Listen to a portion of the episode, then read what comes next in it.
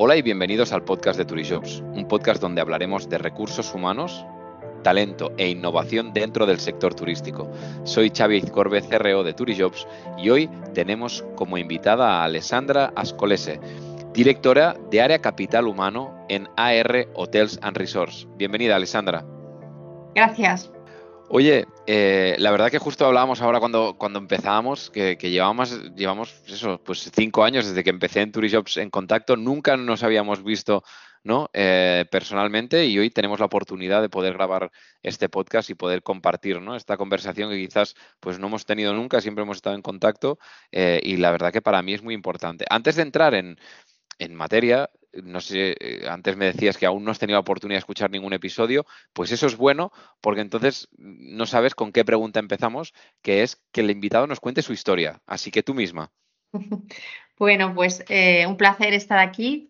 Eh, y vamos al grano. A ver, mi historia. Mi historia pues es una historia de haber crecido en el sector del turismo desde que era pequeña, porque mi familia, en concreto mi padre, emprendió este camino. Mm, bueno, mm, es una empresa familiar que nace del área de promoción inmobiliaria, pero hace 40 años mm, pues ya eh, la empresa empezó a, invertir y a creer en el mundo de la hostelería en el levante de España, en, concreto en Calpe, provincia, en la provincia de Alicante. Y bueno, pues yo he crecido eh, entre recepciones, restaurantes, desde que era pequeña siempre me fascinó este mundo, siempre me gustó. Y bueno, ya eh, haciéndome un poco más mayorcita en la época de la universidad, ya pues cuando el típico deseo que tienes de trabajar y ganarte algún dinerillo para luego poder, pues como con tus amigos, quitarte alguna o, aprovechar alguna oportunidad y hacer alguna cosa por tu cuenta.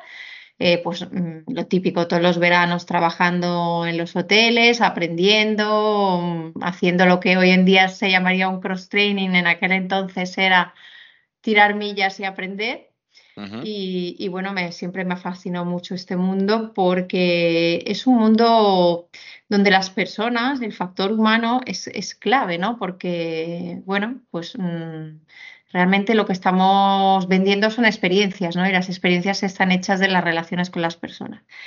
Y bueno, pues después de terminar los estudios, eh, quise tener unas experiencias en otras empresas. Estuve trabajando en Media y en Starwood durante unos años en diferentes departamentos. Y, bueno, ya al cabo de un tiempo, pues me incorporé a la empresa familiar y desde el principio tuve claro que yo me quería encargar de las personas. O sea, lo que quería hacer era llevar el área de recursos humanos o de capital humano, como queramos llamarlo. Y aquí estoy. Han pasado 22 o 23 años, no sé cuántos. Muy bien, a mí la pregunta siguiente, claro, es, ostras, em, ¿por qué? ¿Por qué recursos humanos? ¿Por qué dedicarte en la empresa familiar a las personas después de todo este recorrido, ¿no? A través de Meliá, de Starwood, volver a empresa familiar. Em, ¿Qué es lo que más te apasiona de recursos humanos y por qué decidiste volver y dedicarte, ¿no? Precisamente a este departamento. Pues mira, yo creo que es un poco lo que decía antes, ¿no? Estoy convencida de que nuestro sector eh, pues precisamente porque no vendemos un producto, no estamos fabricando un coche o no estamos confeccionando un, ordenador, o no estamos, estamos vendiendo experiencias, como decía antes. Y las experiencias, si tú piensas en tus vacaciones, a lo mejor pues recordarás una piscina bonita o recordarás una decoración de un hotel especial, pero lo que te va a marcar si has estado a gusto o no va a ser el contacto con las personas. Entonces yo creo que en este negocio las personas son clave porque son las que realmente entregan el servicio al cliente y hacen que esa experiencia sea positiva o negativa, ¿no? Y desde, desde el principio entendí y, sigo creyéndolo, vamos, además en todas las entrevistas cuento lo mismo, el mismo eh, discurso siempre lo hago porque, porque lo creo profundamente. Eh, las personas son el, capital más importante que hay en este tipo de negocio, porque, bueno, pues una piscina la puedes hacer más grande, más pequeña, la puedes renovar, pero realmente eh, lo que hace diferente a una empresa con respecto a otra es el trato humano y ese trato humano, pues evidentemente va a ser mm, cuanto más positivo hacia el cliente, cuanto mejor el trabajador esté en la empresa, ¿no? A nivel de desarrollo, a nivel de clima laboral, a nivel de formación, a nivel de ambiente con los compañeros y todo eso es un poco lo que, bueno, lo que trabajamos en, en el área de capital humano. La verdad es que es un área para mí fundamental, como bien dices, y estoy totalmente de acuerdo que al final es el activo más importante que tenemos de las empresas y más en el sector turístico y hostelero. Eh, es el que hace vivir la experiencia, ¿no? Es el que hace que realmente el cliente final pues eh, acabe con, la experiencia que buscamos y al final es difícil, ¿no? A veces homogenizar y tener pues al equipo, lo que decías tú, pues 100% alineado a través de, pues, de todas esas políticas de desarrollo, etcétera, etcétera. Claro, aquí una cosa que sí creas y veas, ¿no? Em, que deberíamos mejorar como sector vinculado a recursos humanos. Pues mira, yo, bueno, mm, aquí hay dos temas que me gustaría destacar. Lo primero es que mm, eh, en la experiencia que el cliente vive, la mayoría de las veces se está relacionando uh, con, por los trabajadores que están en lo que llamamos el frontline, que son mm, precisamente los trabajadores que a lo mejor tienen las condiciones más difíciles, tanto a nivel salarial como a nivel de conciliación familiar. Sabemos muy bien que pues en este mundo se trabaja por turnos, que cuando los demás están de vacaciones es cuando más tenemos que currar, que los festivos pues son todos de mucho trabajo, etcétera, etcétera. Y esa línea que está enfrente del cliente, esas personas que tienen el contacto con los clientes, son las que representan a la empresa. Por lo tanto, es fundamental que esa, esa alineación que ya decías antes de desde el CEO, pero que al CEO no lo van a ver los clientes ni van a tener ninguna relación con él, salvo que suceda algo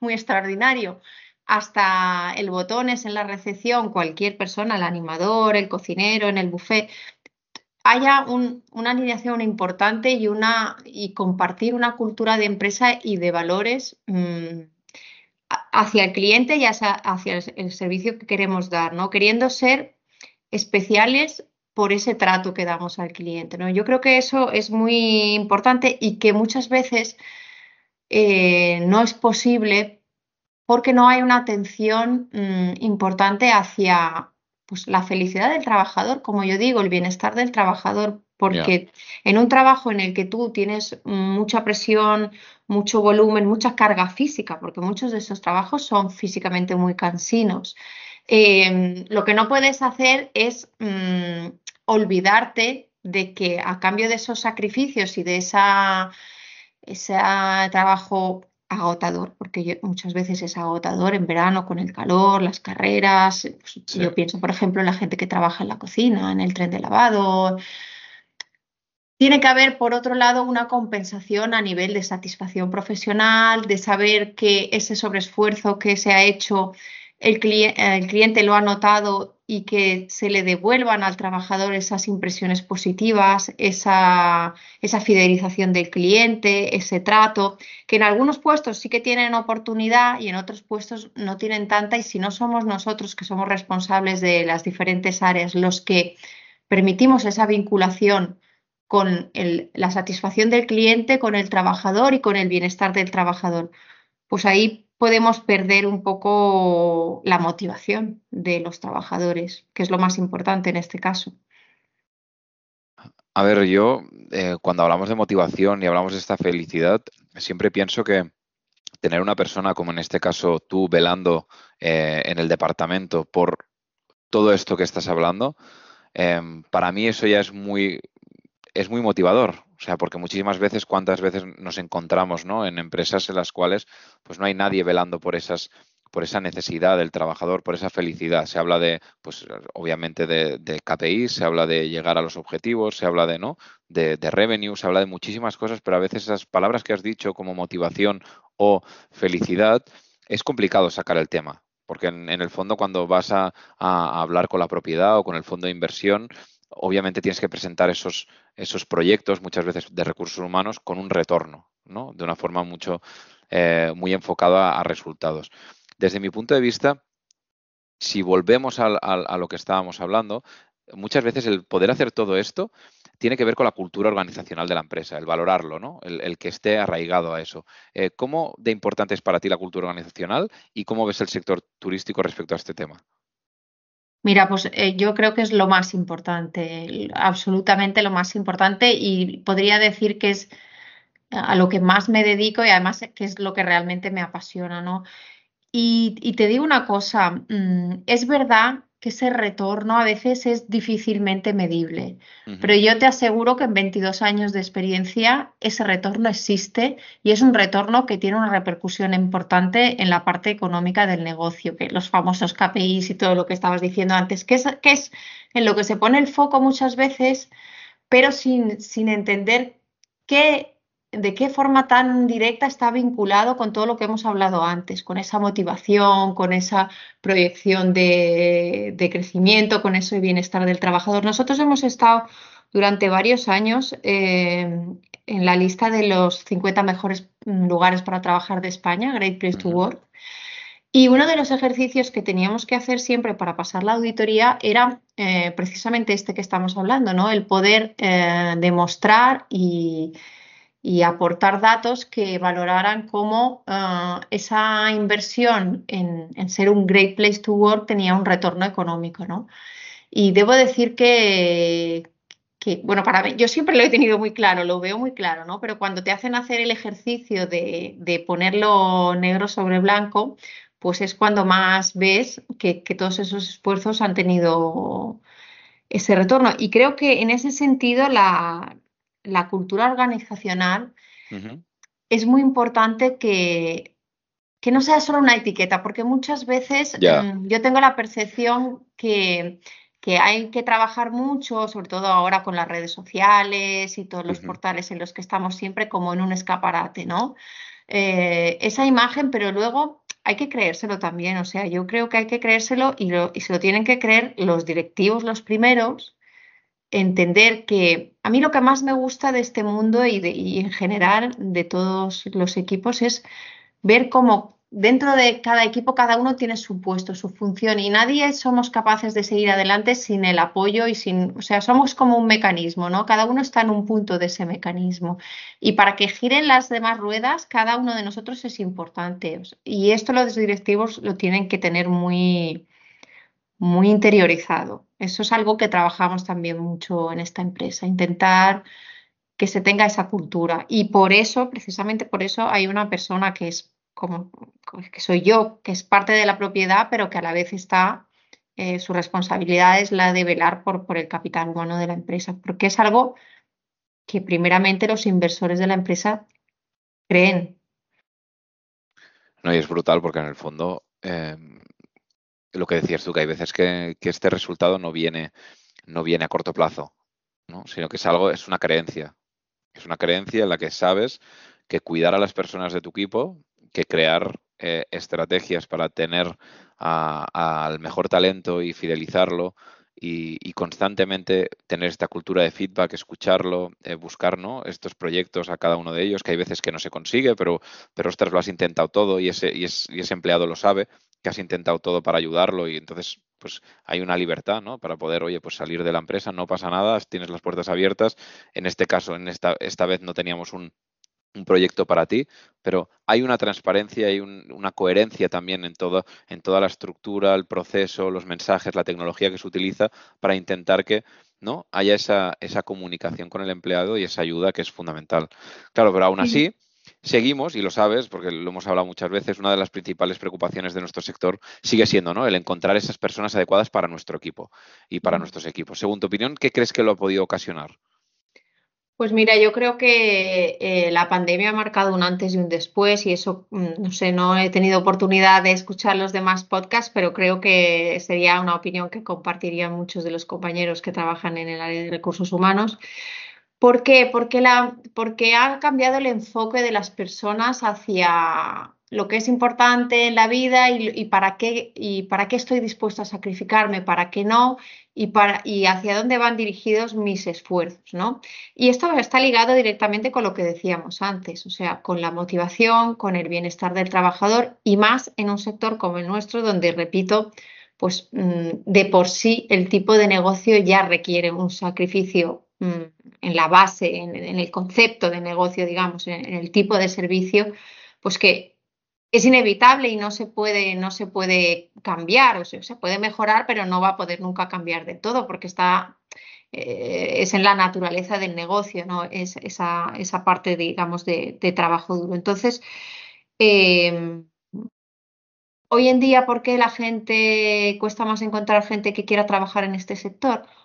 Porque si no ven que ese sacrificio, ese esfuerzo va dirigido eh, en parte también a mejorar su bienestar, y mejorar su bienestar no quiere decir mm, tener mejor salario, no siempre, ¿no? Hay muchas eh, estadísticas hoy en día que nos, revelan ah, qué es importante para los trabajadores o cuáles son los motivos por los que se van de una empresa o por los que permanecen en una empresa. Y no siempre estamos hablando solo de sueldo, estamos hablando de otras muchos aspectos. Y vuelvo a lo que decíamos antes, ese retorno de en, tiempo, en dinero, en resultados de lo que se invierte en recursos humanos, a lo mejor sí es verdad que a veces llega a largo plazo y no, no lo ves a corto plazo y es difícilmente medible.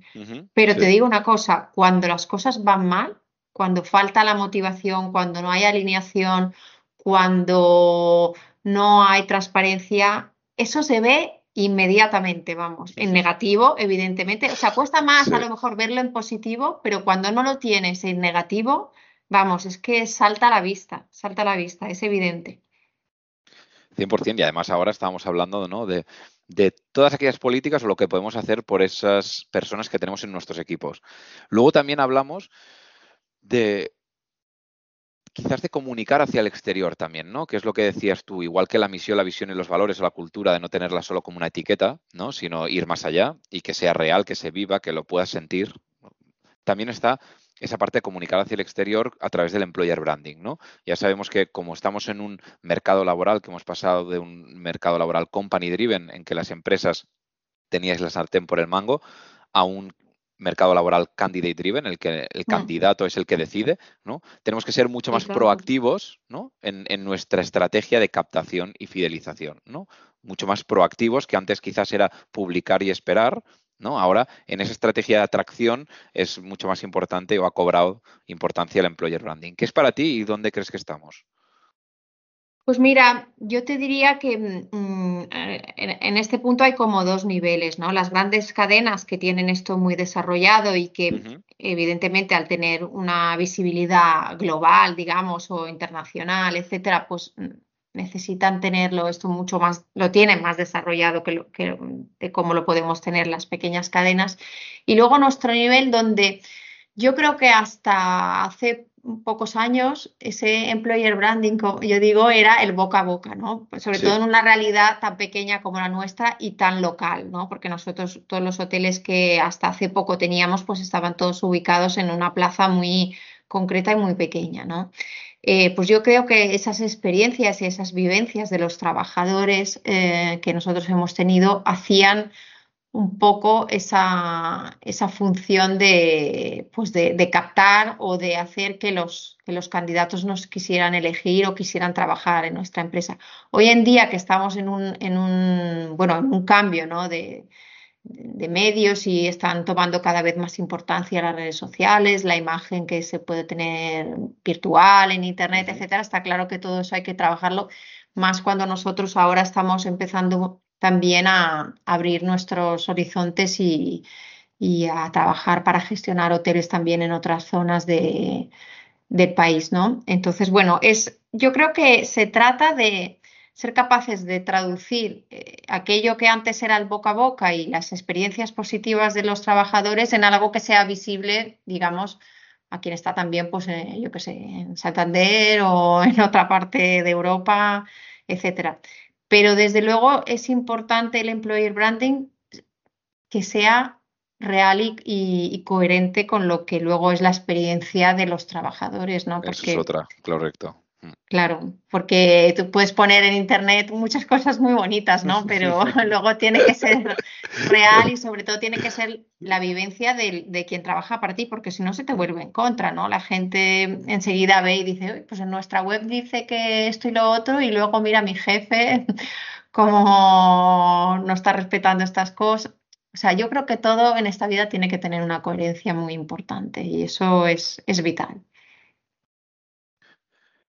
Estoy totalmente de acuerdo, porque lo pienso y digo, es que al final todo tiene que ver con esa coherencia. Eh, esa coherencia de la que hablamos, de, que cualquier mensaje vaya acompañado obviamente de un contenido detrás y de, y de una creencia eh, verdadera acerca de la importancia que tienen las personas en nuestros equipos. En tu caso, a mí me gustaría, pues eh, yo sé que estás también involucrada ¿no? en algunos de los procesos de selección, sí. ¿verdad? Eh, sobre todo para el equipo management.